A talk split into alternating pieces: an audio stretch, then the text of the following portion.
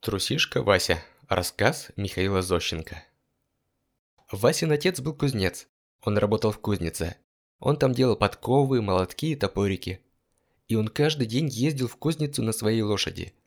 У него была ничего себе хорошая черная лошадка. Он запрягал ее в телегу и ехал, а вечером он возвращался. А сын его, шестилетний парнишка Вася, был любитель немного покататься. Отец, например, приезжает домой, слезает с телеги, а Васютка туда моментально влезает и едет до самого леса. А отец, конечно, ему не позволял этого делать. И лошадь тоже не очень-то позволяла. И когда Васютка влезал в телегу, лошадь косо на него глядела и хвостом махала, дескать, сойди, мальчишка, с моей телеги. Но Вася стегал лошадь прутом, и тогда ей было немного больно, и она тихонько бежала. Вот, однажды вечером Отец вернулся домой.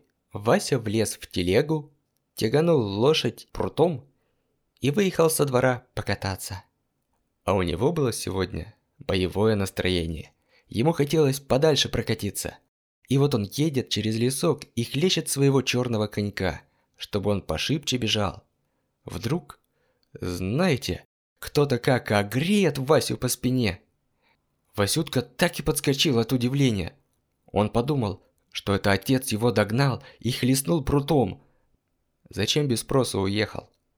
Вася оглянулся, видит, никого нету. Тогда он снова стеганул лошадь, но тут во второй раз кто-то опять как ахнет его по спине. Вася снова оглянулся. Нет, смотрит, никого нету. Что за чудеса в решете? Вася думает. Ой, кто же меня по шее бьет, если никого кругом нет? А надо вам сказать, что когда Вася ехал в лес, в колесо попала большая ветка от дерева. Оно крепко зацепилось в колесо, и как только колесо обернется, ветка, конечно, хлопает Васю по спине. А Вася это не видит, потому что уже темно. И вдобавок он немножко испугался и не захотел по сторонам глядеть. Вот ветка ударила Васю в третий раз, и он еще больше испугался. Он думает.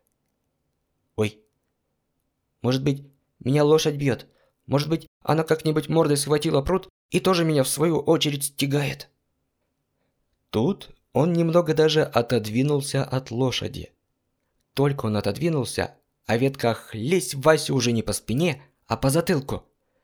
Вася бросил вожжи и как закричит от страха. А лошадь, не будь дура, повернула назад и как пустится со всех ног к дому. А колесо как завертится еще сильнее, а ветка как начнет хлестать Васю еще чаще. Тут, знаете, не только маленький, но и большой может испугаться. Вот лошадь скачет, а Вася лежит в телеге и орёт со всей силы, а ветка его лупит, то по спине, то по ногам, то по затылку. Вася кричит «Ой, папа! Ой, мама! Меня лошадь бьет!» Но тут вдруг лошадь подъехала к дому и остановилась во дворе. А Васютка лежит в телеге и сходить боится. Лежит, знаете, и кушать не хочет. Вот пришел отец распрягать лошадь.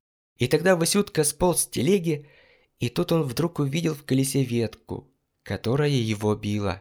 Вася отцепил эту ветку от колеса и хотел этой веткой ударить лошадь. Но отец сказал, «Оставь свою глупую привычку бить лошадь, она умнее тебя и сама хорошо понимает, что ей надо делать». Тогда Вася, почесывая спину, пошел домой и лег спать. А ночью ему приснился сон. Будто приходит к нему лошадь и говорит, «Ну что, трусишка, покатался?» Утром Вася проснулся и пошел на речку ловить рыбок.